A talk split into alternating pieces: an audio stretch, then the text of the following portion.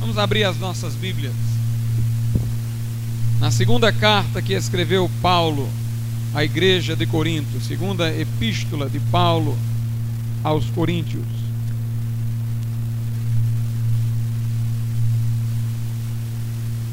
No capítulo 13,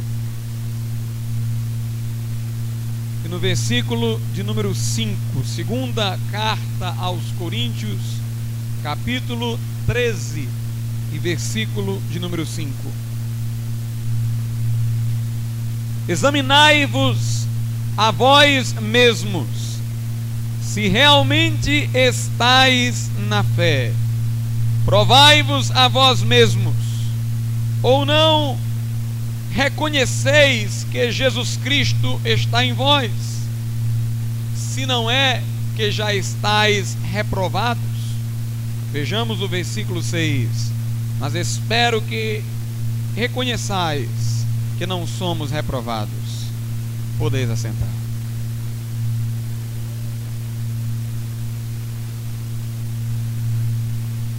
Meus amados irmãos, as epístolas do apóstolo Paulo visam não apenas a elucidação de questões concernentes à salvação, mas visam também o estímulo à santificação.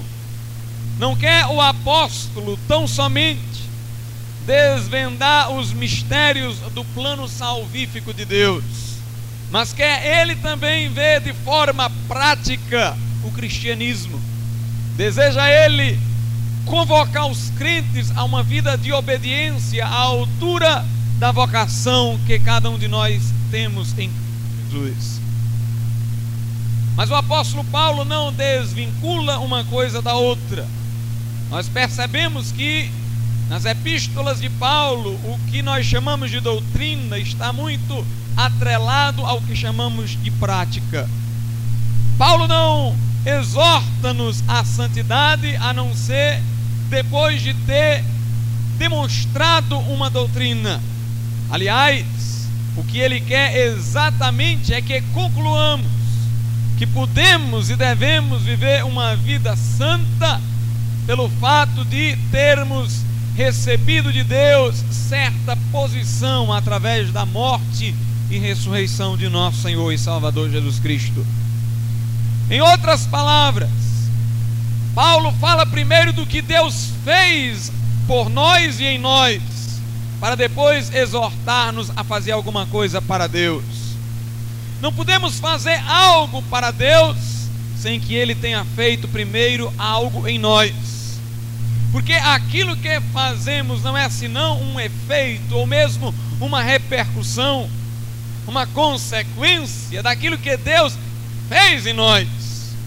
Não temos energia para a obediência. Não temos espiritualidade para fazer um ato piedoso como Deus o requer. Mas se Ele nos unir a si próprio através de Jesus, se Ele nos comunicar seu próprio coração, sua vida, se Ele nos tornar coparticipantes de Sua natureza, então, pelo que vem dele, podemos fazer para Ele o que Ele quer. Por isso, irmãos, Paulo nunca começa advertindo a igreja a obediência. Ele sempre começa falando daquilo que Deus fez por nós e em nós. Paulo começa com a doutrina e depois ele segue com a advertência para que vivamos à altura daquilo que temos. Paulo quer que saibamos que possuímos poder espiritual para viver aquilo que em seguida ele vai encorajar-nos a viver. Por isso, irmãos, Paulo começa com o que somos, para depois dizer o que devemos fazer. O ser está antes do fazer, na lógica do apóstolo Paulo. Na carta aos Efésios, por exemplo, ele começa dizendo aquilo que Deus fez por nós e em nós. E ele diz que fomos predestinados para filhos da adoção. Diz que somos aceitos por Deus no amado, ou seja, somos aceitos por Deus através dos méritos de Jesus Cristo que nos são imputados. Paulo diz que estamos posicionalmente, à vista de Deus, assentados nas regiões celestiais com Cristo. Paulo diz que apesar de estarmos antes mortos em delitos e pecados, agora temos a vida de Jesus Cristo, estamos espiritualmente vivos com Ele. Paulo, portanto, faz-nos saber que somos salvos pela graça, perdoados, aceitos por Deus. Paulo demonstra que estamos em Cristo, assentados nas regiões celestiais, não mais espiritualmente mortos, mas espiritualmente vivos. Paulo nos faz saber que estamos em Cristo e Cristo está em nós, o seu espírito habita em nosso espírito. Sua vida agora projeta-se sobre nós. Jesus é Senhor de nossa vida, não do lado de fora, mas do lado de dentro. Ele não é alguém assentado no trono e ditando ordens, ele é alguém dentro de nós, transformando o nosso querer. Ele não nos impõe, ele nos transforma. Ele não, meus amados irmãos, nos estabelece regras e nos força exteriormente a cumpri-las, mas ele torna os seus preceitos amáveis no nosso coração, para que o obedeçamos ou para que os obedeçamos prazerosamente. Na carta aos Efésios, depois de Paulo ter dito que somos em Cristo Jesus, ele diz no capítulo 4: Rogo-vos, pois, que andeis de modo digno da vossa vocação. Primeiro ele diz o que somos e qual a nossa vocação. Depois ele diz: agora, irmãos, andem à altura do que são. Andem conforme a dignidade da vossa vocação. E é a partir daí que ele vai falar de santidade. Na carta aos Romanos, Paulo segue a mesma lógica. Ele diz que somos justificados ele diz que morremos com Cristo e ressuscitamos com Ele. Ele diz que andamos em novidade de vida. E depois, no capítulo 12, versículo 1, ele diz: Rogo-vos agora, pois, irmãos, que ofereçais a Deus os vossos corpos em sacrifício vivo, santo e agradável a Ele, porque isto é o vosso culto racional. Meus irmãos, Paulo não diz que seremos cristãos se vivermos a vida cristã. Paulo diz que porque somos cristãos devemos viver a vida cristã. Não somos nós que procuramos nos ajustar aos parâmetros divinos para no final da jornada recebermos um diploma que nos chama de cristãos. Mas é Deus quem começa. É Deus quem faz primeiro pagão virar cristão. É Deus quem faz o nascer da carne nascer do espírito. É Deus que pega o que estava em Adão e o coloca em Cristo. Meus irmãos, tudo começa com a operação de Deus. Temos diploma antecipado. Somos cristãos no começo da jornada, no início da carreira, e é porque já somos cristãos que podemos viver a vida cristã. A vida cristã. É porque já somos cristãos que podemos viver a vida cristã.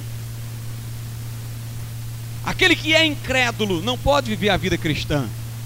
Ele pode se moldar aos parâmetros externos do cristianismo. Mas o cristianismo, acima de tudo, é a religião do coração, como dizia John Wesley. Cristianismo é mais do que daudismo do endro, da hortelã e do cominho. Cristianismo é ter no coração justiça, misericórdia e fé. E um homem não pode converter o seu próprio coração, mas Deus pode. Ele pode tirar o coração de pedra, diz o profeta, e dar o coração de carne. Ele pode pôr em nós um espírito novo, e dentro desse espírito novo, o seu espírito. E ele pode fazer com que andemos nos seus estatutos, preceitos e mandamentos. Paulo, portanto, começa dizendo o que somos, o que Deus fez por nós, para em seguida fazer a sua convocação para que obedeçamos a Deus. Mas o segundo modo de Paulo estimular o cristão à santidade é pela provocação. Paulo, irmãos, não usa apenas deste meio suave, no qual ele entusiasma-nos com aquilo que somos, para rogar que vivamos à altura de nossa vocação. Paulo também usa um método às vezes incômodo. Paulo provoca. Para usar uma palavra bem popular, Paulo atiça. Paulo perturba. Paulo inquieta. E ele o faz de dois modos. às vezes através da ironia. A igreja de Corinto era uma igreja vaidosa, pelo fato de lá os dons espirituais existirem em abundância. Os membros da igreja pensavam ser melhores do que o das outras. E eles se ufanavam e se inchavam e caíam no pecado mais terrível de todos, o pecado do orgulho, pelo qual o diabo caiu e Adão também. E Paulo, para acordá-los do sono, dizia-lhes ironicamente, porém com amor: Sem mim vocês já começaram a reinar, estáis cheios, estáis fartos, vocês são os primeiros, nós, os apóstolos, somos os últimos. Numa determinada altura, Paulo diz: Será que a palavra de Deus veio somente a vós? Ou saiu somente de vós? Paulo quer, irmãos, fazê-los pensar no orgulho que já havia tomado seus corações, e Paulo obtém êxito, o que vemos na segunda carta que ele escreve à igreja de Corinto. Mas um segundo modo de Paulo estimular a santidade por provocação é perguntando aos crentes se de fato eles são crentes. E aí, irmãos, Paulo iria irritar muita gente hoje. E é isso que nós vamos falar nessa noite. É sobre este método paulino que nós vamos abordar nessa noite. Paulo olhou para a igreja de Corinto, que era uma igreja cheia de contendas e divisões, e disse as palavras que eu li aqui no começo: Examinai-vos a vós mesmos, se realmente estáis na fé. Provai-vos a vós mesmos, ou não reconheceis que Jesus Cristo está em vós, se não é que já estáis reprovados. Meus irmãos, a palavra de Paulo aqui é dura. Paulo diz: examinai-vos a vós mesmos, provai-vos se estáis na fé. Será que Jesus Cristo está em vós? Ou será que vocês já não foram reprovados por ele? Este versículo tem sido usado inclusive por aqueles que advogam a possibilidade de o crente vir a perder a salvação. De fato, irmãos, Paulo aqui está falando como se fosse possível um crente perder a salvação. Nós vamos examinar melhor o que Paulo quer dizer, mas de logo eu quero observar isso. Paulo está agindo como se aqueles da igreja de Corinto ou pudessem nunca ter sido crentes, ou ainda como se até eles pudessem ter sido reprovados, ou seja, perdido aquilo que receberam. Mas o modo aqui de Paulo falar é um modo hiperbólico, exagerado, e nós vamos atentar para isso daqui a pouco. As palavras de Paulo aqui são palavras exageradas porque Paulo quer fustigar. O objetivo aqui não é estabelecer uma doutrina, é provocar o povo a uma meditação, é chamar a atenção das pessoas. Paulo diz: vocês estão vivendo uma vida em desconformidade com a vontade de Deus. Será que vocês são crentes mesmo? Será que Jesus está em vós? Será que vocês não já foram reprovados? Mas depois de ter falado deste modo, irmãos, Paulo, para evitar que alguém que acredita na perda da salvação viesse a se basear em suas palavras, disse, versículo de número 6: Mas espero reconheçais que não somos reprovados. Note, Paulo depois observa, mas nós não somos reprovados. Mas o método dele aqui é a provocação. Ele assegura-nos que estamos salvos mas mesmo assim questiona, como quem diz: Meus irmãos, vocês estão andando como salvos? Dá para quem está de fora saber que vocês são salvos? O fruto está em evidência. Uma das coisas, irmãos, que inquietam a muitos que leem a literatura puritana do século XVII é o fato de os puritanos, apesar de crerem na perseverança dos santos, falarem como se um crente pudesse perder a salvação. Leia a literatura puritana do século XVII e você vai ver que aqueles homens que acreditavam piamente na impossibilidade de um crente vir a perder-se, falam em certos escritos como se um crente pudesse perder a salvação. Até mesmo Spurgeon e o bispo Riley, que era um anglicano de linha puritana, falavam nesses termos. Apesar de eles adotarem um credo que aceitava a perseverança dos santos, eles falavam como se o crente pudesse perder a salvação, mas o modo de eles falarem não queria dizer que de fato eles criam na perda da salvação, mas era um modo de falar que levava o povo a uma reflexão, uma forma de provocar, de fustigar, como o apóstolo Paulo fazia, a semelhança do texto que lemos. Ele diz: Examinai-vos, provai-vos, será que Jesus está em vós? Vocês será que já não foram reprovados? Mas em seguida ele diz: Mas espero que saibais que nós não somos reprovados. Meus irmãos, quem for crente, que viva como crente. Se alguém me afirma que é crente, que demonstre os frutos. Porque eu não quero ver fé sem obras, mas eu quero ver obras pela qual eu saiba que há fé. Porque a fé que salva é uma fé viva. Nós aqui vamos ensinar a perseverança dos santos. Não ensiná-la é desprezar a graça de Deus, é insultar a sua fidelidade, é violentar a sua palavra, é descrer de sua promessa. Ele disse que nos salvaria e ele o fará se crermos em Jesus Cristo. Mas eu quero dizer uma coisa: nem por isso nós vamos aqui converter a graça de Deus em libertinagem. Nós vamos aqui, meus amados irmãos, fustigar as pessoas e perguntar se elas de fato são crentes, como estão dizendo que são. Nós vamos inquietar as pessoas, porque acreditamos na perseverança dos santos, mas a perseverança dos santos é a perseverança de quem é santo, é perseverança em santidade. Se alguém afirma ser crente, prove que é crente, pelos frutos se conhece a árvore.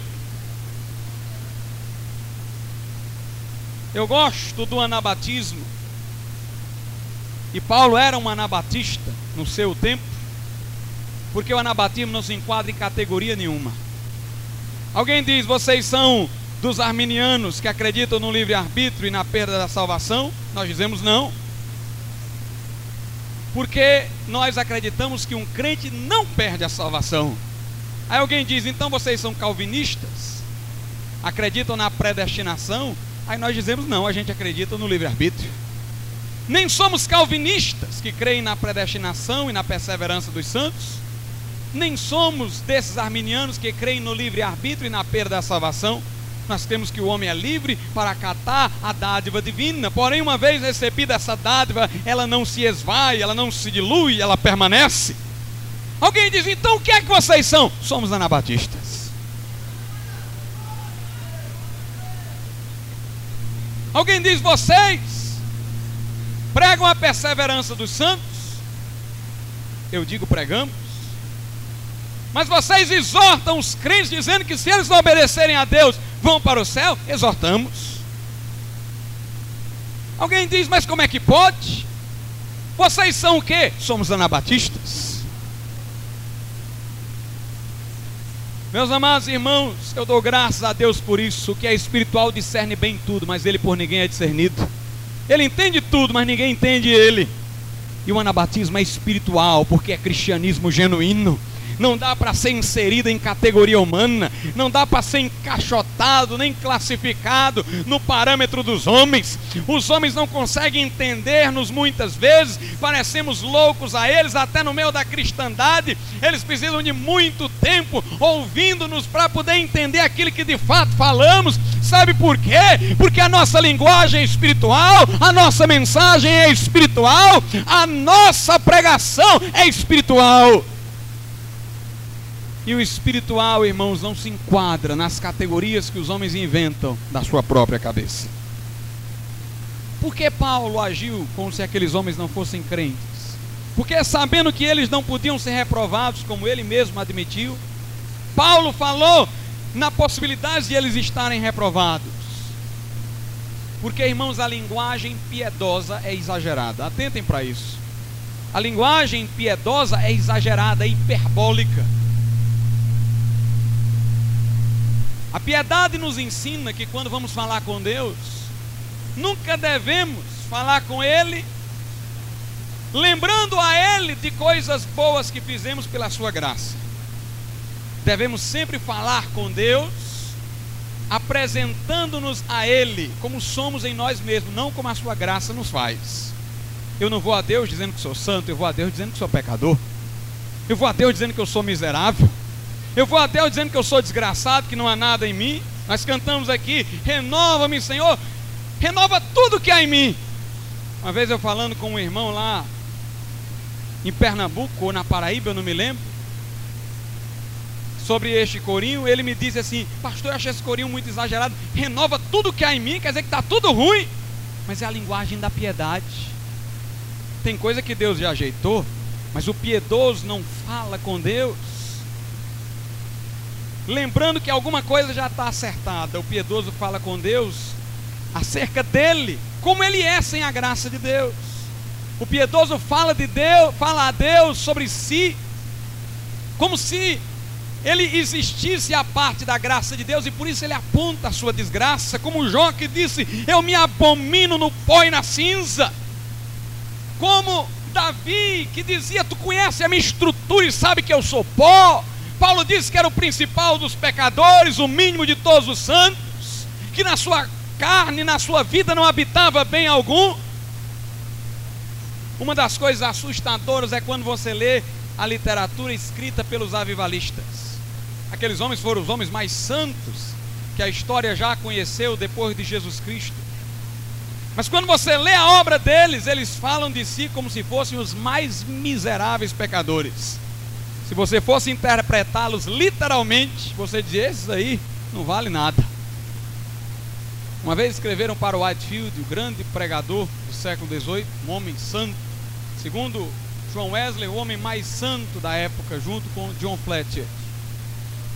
Escreveram para ele e disseram assim: Você é um ladrão, você é um miserável, um enganador, um egoísta, e outras coisas mais. Whitefield escreveu uma carta de volta e falou dele como ele era em si próprio, a parte da graça de Deus. E ele disse: Sou ladrão, sou miserável, sou egoísta, sou pecador, sou tudo isso que você disse e muito mais. Achei que você falou pouco mas sou salvo pela graça e misericórdia de Deus. Por que que o piedoso lembra a sua desgraça em si mesmo com tanta nitidez e ênfase? Porque ao fazê-lo, ele glorifica a graça de Deus. Quanto mais nós admitimos que somos pecadores, mais nós estamos admitindo que a graça de Deus é grande, porque foi capaz de perdoar-nos, foi capaz de transformar a cada um de nós. Na linguagem piedosa, irmãos, os anelos são expressos de forma exagerada. Davi diz: Até a minha carne clama pelo Deus vivo. Não dá nem para imaginar como é que a carne, o corpo, vai suspirar por Deus, vai clamar por Deus. Mas Davi diz: até minha carne clama pelo Deus vivo. Como a coça brama pela corrente das águas, assim a minha alma suspira por ti, ó Deus. A minha alma tem sede de Deus, sede do Deus vivo. Meus irmãos, a linguagem piedosa é hiperbólica, é exagerada, porque é uma linguagem apaixonada, é uma linguagem incendiada, é uma linguagem que toma todo o nosso ser. Bendize a minha alma ao Senhor, e tudo que há em mim, bendiga o seu santo monte, seu santo nome. Aleluia! Quando você lê Salmos, você fica maravilhado Davi diz: tudo que tem fôlego, louve ao Senhor. Louvai com instrumento desse jeito, com outro instrumento, com outro instrumento. Davi não queria que você enchesse o templo de instrumento, não. Davi estava querendo, era dizer isso. Louve com esse instrumento, louve com esse pedaço de pau, louve até com a vassoura se você estiver varrendo. Tudo que tem fôlego, louve ao Senhor. Todo instrumento que vier à sua mão, use para glorificar a Deus. É como Paulo que diz: quer comais, quer bebais, ou façais qualquer outra coisa, façais tudo para a glória de Deus. Paulo diz: quem come, come para a glória de Deus, quem não come, não coma para a glória de Deus. Meus irmãos, chegou a hora de entrar paixão em nossas almas. Avivamento vem quando entra paixão na alma do crente. Chega desse cristianismo sensual, de danças carnais, de pregadores estrelas. Chega desse cristianismo formal e morto, irmãos. Eu olho para o que está ao meu redor na cristandade e eu digo: chega, basta. Eu quero ver é olhos derramando lágrimas, corações incendiando. Eu quero ver, irmãos, paixão na alma. Eu quero ver um povo que ama a Deus de todo o coração, de toda a alma, de todo entendimento e de todas as forças. Louvado seja Deus. Aleluia. Bendito seja o nome do Senhor, santos anelos. Por que, é que essa linguagem bíblica é tão exagerada? Enchei-vos o Espírito. Ser batizado no Espírito Santo, já pensou ser mergulhado dentro do Espírito Santo? Por que, que a Bíblia é tão exagerada desse jeito? Porque, irmãos, o nosso maior perigo é o de ter um coração dividido. O maior perigo não é o de você esquecer Jesus, é, você, é o de você estar preocupado com Jesus e com outra coisa. E só Jesus tem que estar no nosso coração. Não é para ter uma cabana para Moisés, outra para Elias e outra para Jesus, não. É só para Jesus. Jesus tem que ser o Senhor do nosso coração. Temos que santificar, como diz Pedro, a Cristo como Senhor em nossos corações. É Ele como o primeiro e o último, o Alfa e o Ômega, o princípio e o fim. A Bíblia exagera, irmãos, porque ela quer contrapor-se à tendência do homem para desviar os olhos de Cristo e olhar para o outro lado. A Bíblia é exagerada porque ela quer contrapor-se a uma força muito poderosa que tenta distrair a sua atenção da contemplação de nosso Senhor e Salvador Jesus Cristo. O profeta no Antigo Testamento diz: o coração de vocês está dividido, por isso são culpados. A grande investida dos profetas do Antigo Testamento em Israel era contra a idolatria, pessoas que queriam adorar a Deus e adorar a imagens de esculturas. A Bíblia Sagrada diz através do próprio Jesus: não podeis servir a Deus e a mamon, ou seja, não podeis servir a Deus e as riquezas. Tiago diz: voz de ânimo dobre, de duplo ânimo, que numa hora se inclina para um lado, noutra hora se inclina para o outro, limpai os vossos corações.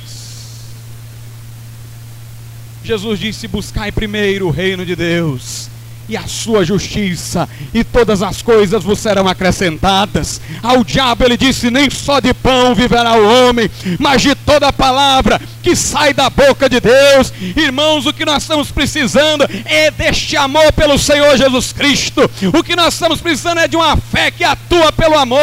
O que nós estamos precisando é dessa santa paixão ardendo na alma. Eu falei ontem aqui no culto de oração que o crente pode julgar o seu irmão só em oração. Diante de Deus, não diante do outro. Parece uma coisa esquisita o que eu estou dizendo, mas eu me baseei em Jó. Quando os filhos de Jó iam para uma festa, iam para um banquete, aí Jó, diz a Bíblia, de madrugada, enquanto os filhos dele estavam lá no banquete, acordava, oferecia sacrifício a Deus pelos filhos e orava a Deus dizendo: Senhor, perdoa-os. Se porventura eles estão zombando de ti no coração, estão amaldiçoando a ti no coração. Note, Jó estava julgando os filhos dele, mas estava julgando por amor, irmãos. Ele não estava falando dos filhos dele para os outros, não, estava falando com Deus, Senhor. Se eles estiverem fazendo isso, o Senhor guarda, guarda. Quem quiser me julgar em oração, pode julgar.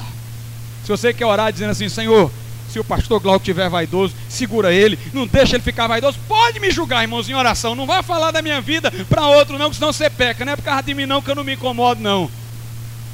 Mas diante de Deus, pode me julgar desse jeito que eu estou lhe dizendo. Desse jeito que eu estou lhe dizendo. Chegue para Deus diga: Senhor, se o pastor Glauco está ficando preguiçoso, tem misericórdia dele, pode ficar preocupado comigo, pode supor mil e uma coisa em oração e pedir a Deus para me guardar, que eu vou dizer amém para a tua oração.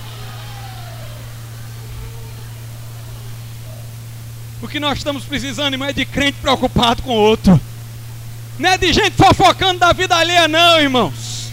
Chega de um ficar falando da vida do outro. É hora de ir a Deus em oração. Ir a Deus em oração não é julgar com sentimento malicioso e carnal, não. É falar com Deus cheio de amor no coração. Senhor, se o meu irmão está errando, tem misericórdia dele. Se ele está ficando orgulhoso, segura. Senhor, se ele está ficando fraco, se está cedendo à sensualidade, Senhor, segura o meu irmão. Guarda, guarda. Pode fazer suposição diante de Deus, mas peça a ele para guardar e para segurar o teu irmão.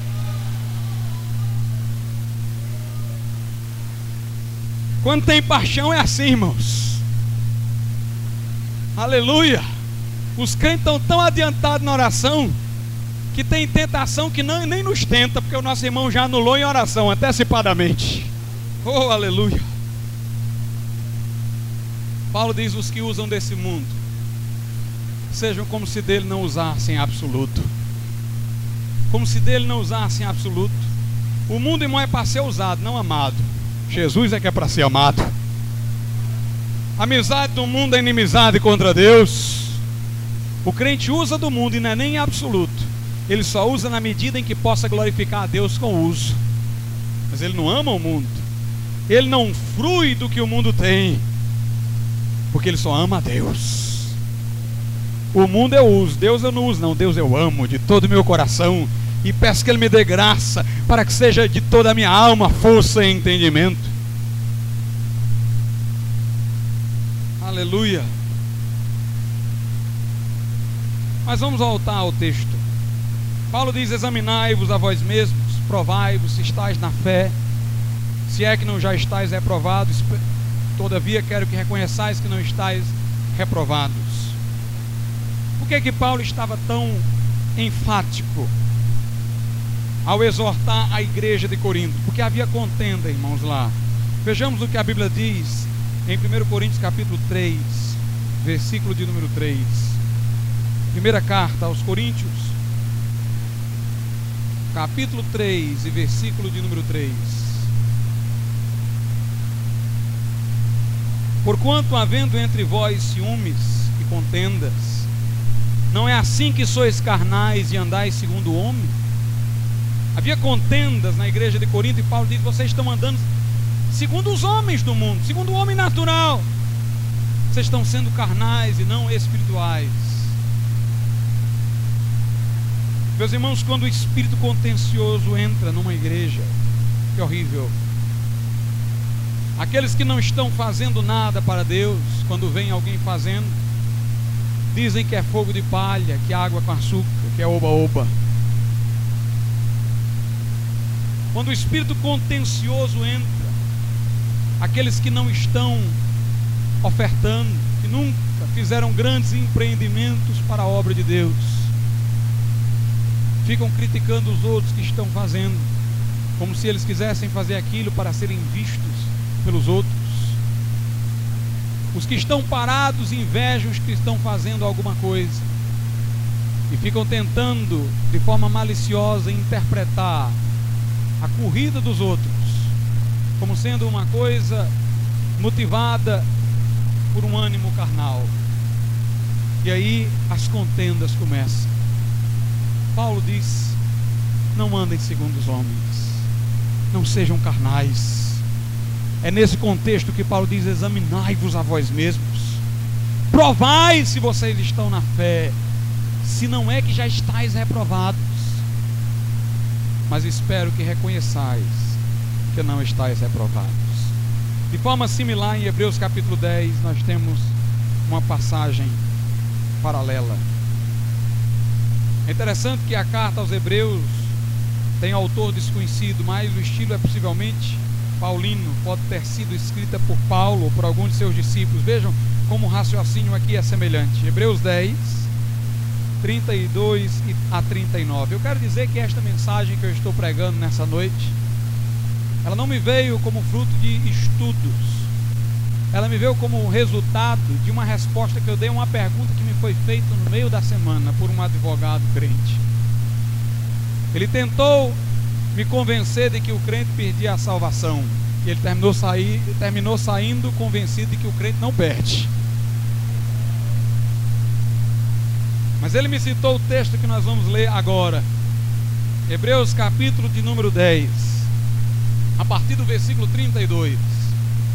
Nós vamos ler até o versículo de número 36. Hebreus 10, do 32 ao 36. Lembrai-vos, porém, dos dias anteriores, em que, depois de iluminados, sustentastes grandes lutas e sofrimentos. Ora expostos como em espetáculo, tanto de opróbrio quanto de tribulações.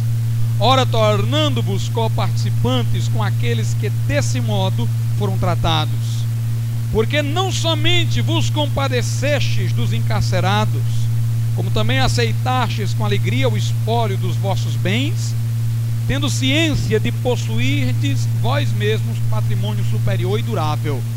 Não abandoneis, portanto, a vossa confiança, ela tem grande galardão. Com efeito, tendes necessidade de perseverança, para que, havendo feito a vontade de Deus, alcanceis a promessa. Aquele que conversava comigo disse: Pastor, o versículo 35 adverte os crentes para que não abandonem a confiança. Logo, não está ele admitindo a possibilidade de o crente vir a perder a fé? E continuava ele. O versículo 36 diz que nós temos necessidade de perseverança, para que, fazendo a vontade de Deus, alcancemos a promessa. Quando a pessoa me trouxe este texto e apresentou-me os seus argumentos, eu contra-argumentei indo para a carta aos Coríntios, o texto lido no princípio dessa mensagem. Eu tentei demonstrar àquela pessoa que Paulo e também o escritor da carta aos Hebreus falavam exortando o povo a continuar, não porque pensassem que o povo poderia abandonar, mas eles exortavam o povo a continuar, como se o povo pudesse deixar de continuar, para que o povo continuasse com mais intensidade ainda. O objetivo aqui é a provocação, e eu vou provar o que eu estou dizendo. Aqui o escritor da carta não está dizendo que é possível um crente perder a confiança, não está dizendo que é possível um crente não perseverar, mas ele está falando como se fosse possível um crente deixar de perseverar ou perder a confiança. Ele está falando de forma exagerada para que os crentes se animem ainda mais a perseverar e a continuar. De forma similar à carta aos Coríntios, o autor da carta aos Hebreus vai lembrar que o crente não pode deixar de perseverar. Quer ver? Vamos ler o resto. Versículo de número 37 e 38. Porque ainda dentro de pouco tempo aquele que vem virá e não tardará. Todavia o meu justo viverá pela fé, e se retroceder nele, não se comprais a minha alma. Versículo 39. Nós, porém, não somos dos que retrocedem para a perdição. Somos, entretanto, da fé para a conservação da alma. Aleluia!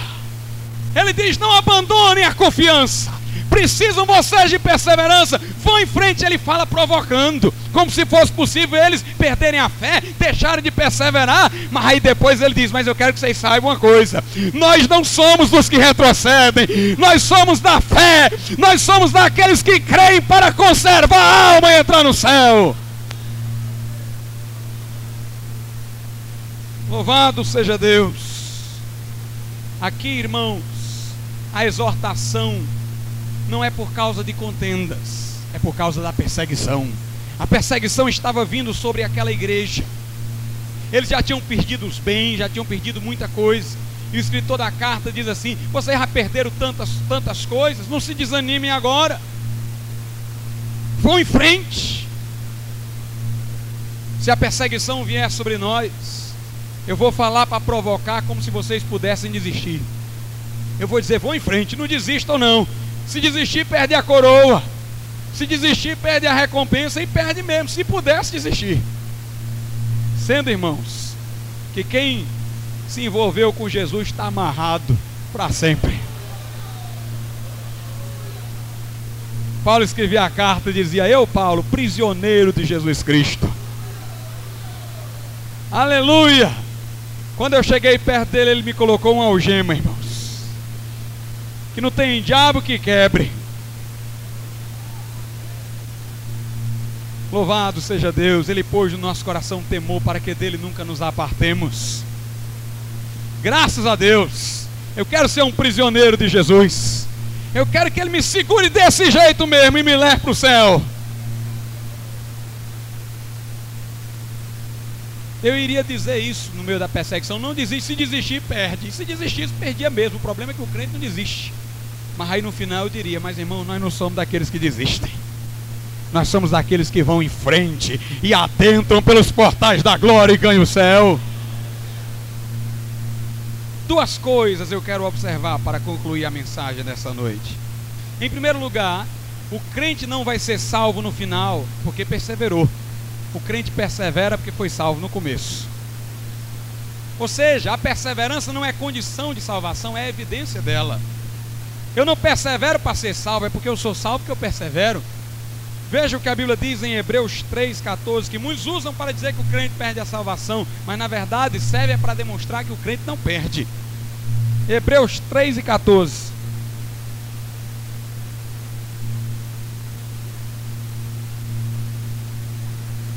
Diz-nos assim a palavra de Deus. Porque nos temos tornado participantes de Cristo se de fato guardarmos firmes até o fim a confiança que desde o princípio tivemos. Note o tempo verbal. O autor da carta diz assim: Nós temos nos tornado, é presente, do passado até o presente, nós temos nos tornado, desde o dia que aceitamos Jesus até agora, participando de Cristo. Se é que vamos guardar até o fim a confiança o que o escritor da carta está dizendo é o seguinte: se a gente for até o fim, então é porque hoje nós somos crentes. Se a gente não for até o fim, é porque hoje ninguém é crente. Ou seja, o futuro vai determinar se o que estamos dizendo hoje é verdade ou mentira. Nós, do dia que aceitamos Jesus até agora, somos crentes se ficarmos na fé até o fim. Porque se não ficarmos na fé até o fim, então do dia em que nós levantamos a mão até agora, nós não somos crentes. Estamos só enganando os outros. O tempo verbal, irmãos, explica tudo. Nós somos agora se formos até o fim. Ele não está dizendo que seremos salvos se permanecermos até o fim. Ele está dizendo o seguinte: se permanecermos até o fim, então é porque hoje nós estamos salvos. Ou seja, a perseverança vai apenas evidenciar que hoje nós não estamos mentindo. Você está dizendo que é crente? Eu acredito em você. Mas o que vai provar que o que você está me dizendo hoje é verdade é o final da jornada. Se você chegar até lá como crente, então hoje você não mentiu para mim, não. Hoje você falou a verdade quando me disse que era crente. Portanto, irmãos, nós não somos salvos porque perseveramos, perseveramos porque somos salvos. A vida não é eterna porque perseveramos. Nós perseveramos porque temos a vida eterna. É como se Deus dissesse: Ele, aceitou meu filho, está aqui a vida eterna. Como eu não posso levar ele desviado para o céu, eu tenho que guardar ele agora para que ele nunca se desvie. Que coisa maravilhosa. É Deus quem sustenta o crente. É Deus quem nos guarda. É Deus quem nos protege. Meus amados irmãos, é Deus quem vai nos levar para o céu. Mas eu quero dizer uma coisa: quanto mais santo você for, mais feliz você é. Porque quanto mais santo você for, mais certo você tem de que é um crente de verdade, mais certo as pessoas ao seu redor sabem que você é um crente de verdade. Veja o que Pedro diz na sua primeira epístola, na sua segunda epístola. Capítulo de número 1, versículos 10 e 11. Segunda epístola de Pedro, capítulo 1, versículos 10 e 11. Por isso, irmãos, procurai com diligência cada vez maior confirmar a vossa vocação e eleição, porquanto procedendo assim não tropeçareis em tempo algum. Note o que Pedro está dizendo: façam firme, façam certa a vossa eleição, a vossa vocação, com diligência cada vez maior, comprovem para vocês mesmos e para os de fora que vocês são crentes, vocês são eleitos, que vocês são vocacionados para o céu. Confirmem, e aí não tem nada que derrube vocês. E o versículo 11 diz assim: Pois desta maneira é que vos será amplamente suprida a entrada no reino eterno de nosso Senhor e Salvador Jesus Cristo. Ou seja, é com muita diligência, é com muita santidade, irmãos, que nós vamos entrar no céu por uma porta muito ampla. Vamos ter entrada ampla no céu. Tem crente aqui, irmãos, que Jesus garantiu que ele vai para o céu, ele vai. Mas ele vai passar quase como quem pula no elevador que já está fechando. Ele vai entrar se arrastando. Eu não quero entrar assim. Eu quero entrar, irmãos, com a porta escancarada e as cortinas abertas. Eu quero entrar pisando firme ao encontro do meu Senhor Jesus, que de braços abertos me receberá. Eu quero entrar pela porta ampla. Eu quero entrar com segurança. Seja santo, crente. Sendo santo, você será feliz aqui. E você vai entrar no céu por uma porta muito ampla e vai encontrar o Senhor Jesus Cristo com muita alegria. Louvado seja Deus. Vamos ficar de pé nessa noite. O grande amor do Senhor nunca cessa. Suas misericórdias, misericórdias não chegam ao fim, se renovam todo dia, cada fiel e grande és tu, Senhor. Fiel e grande és tu, Senhor. Fiel e grande. Só as irmãs, o grande amor do Senhor nunca cessa.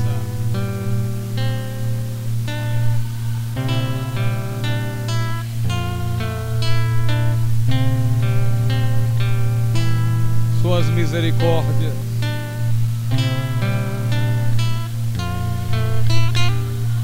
Se renovam todo dia, sim, cada manhã.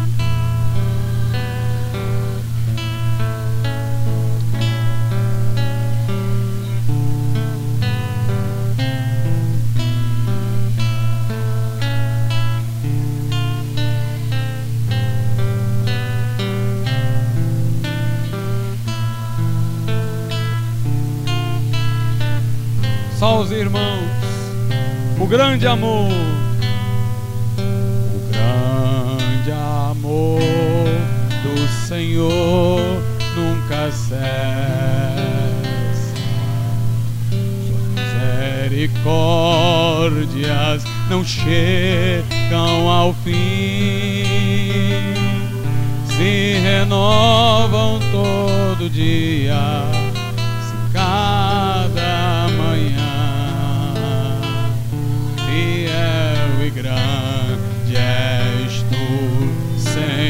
Senhor. Fiel e grande és tu, Senhor. Fiel e grande és. Todos juntos, o grande amor. Aleluia. Grande amor do Senhor nunca cessa. Suas misericórdias.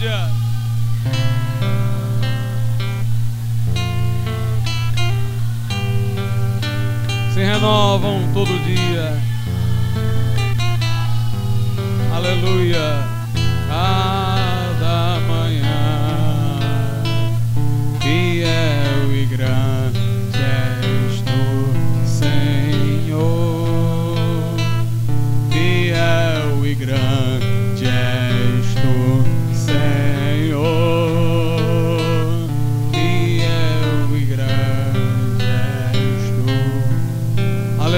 Senhor. Toma de conta, meu Deus, desse lugar agora. Enche este recinto, ó Pai, da tua glória. E fala nesse momento a cada coração, eu te imploro. Em nome de Jesus. Eu gostaria de saber se alguém neste lugar que ainda não é crente e hoje quer entregar a sua vida a Jesus.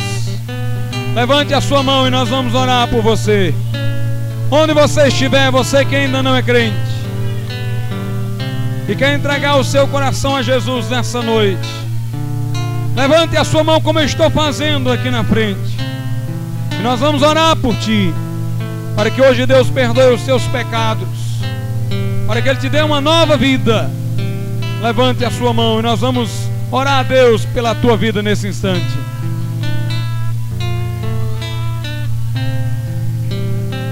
Você crente que está precisando de mais diligência no caminho do Senhor. Você que hoje foi provocado por Deus a uma vida de obediência, saia do seu lugar e venha aqui à frente também. E nós vamos orar por você nessa noite. Aleluia.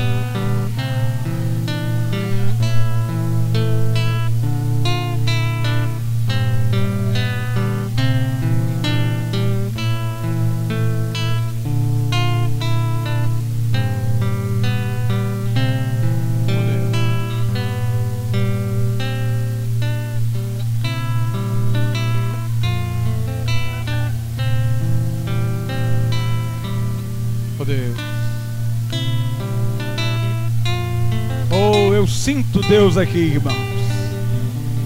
Eu sinto a sua presença e direção. Fale com Ele.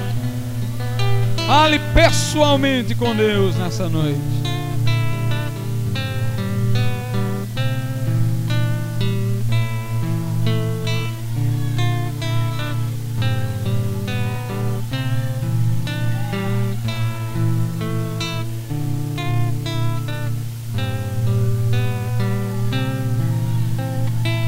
Senhor Jesus, nós queremos mais santidade na tua casa, mais dedicação a ti, mais devoção, meu Senhor, mais paixão pelo reino de Deus.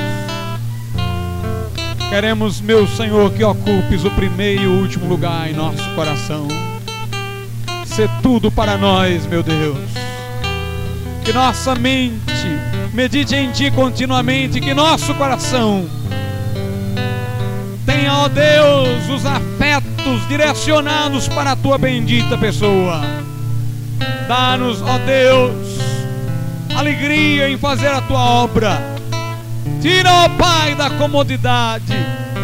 Dá-nos amor pelas almas e paixão pela verdade, para que a defendamos intrépida e corajosamente que nossa boca pronuncie palavras de vida eterna, que nossos diálogos sejam sãos, que nossa conversa seja edificante, que aqueles que estão ao nosso redor, Pai, sejam abençoados pela convivência conosco, e de nós saia o aroma perfeito de Cristo, que haja reconciliação entre irmãos e reconciliação contigo.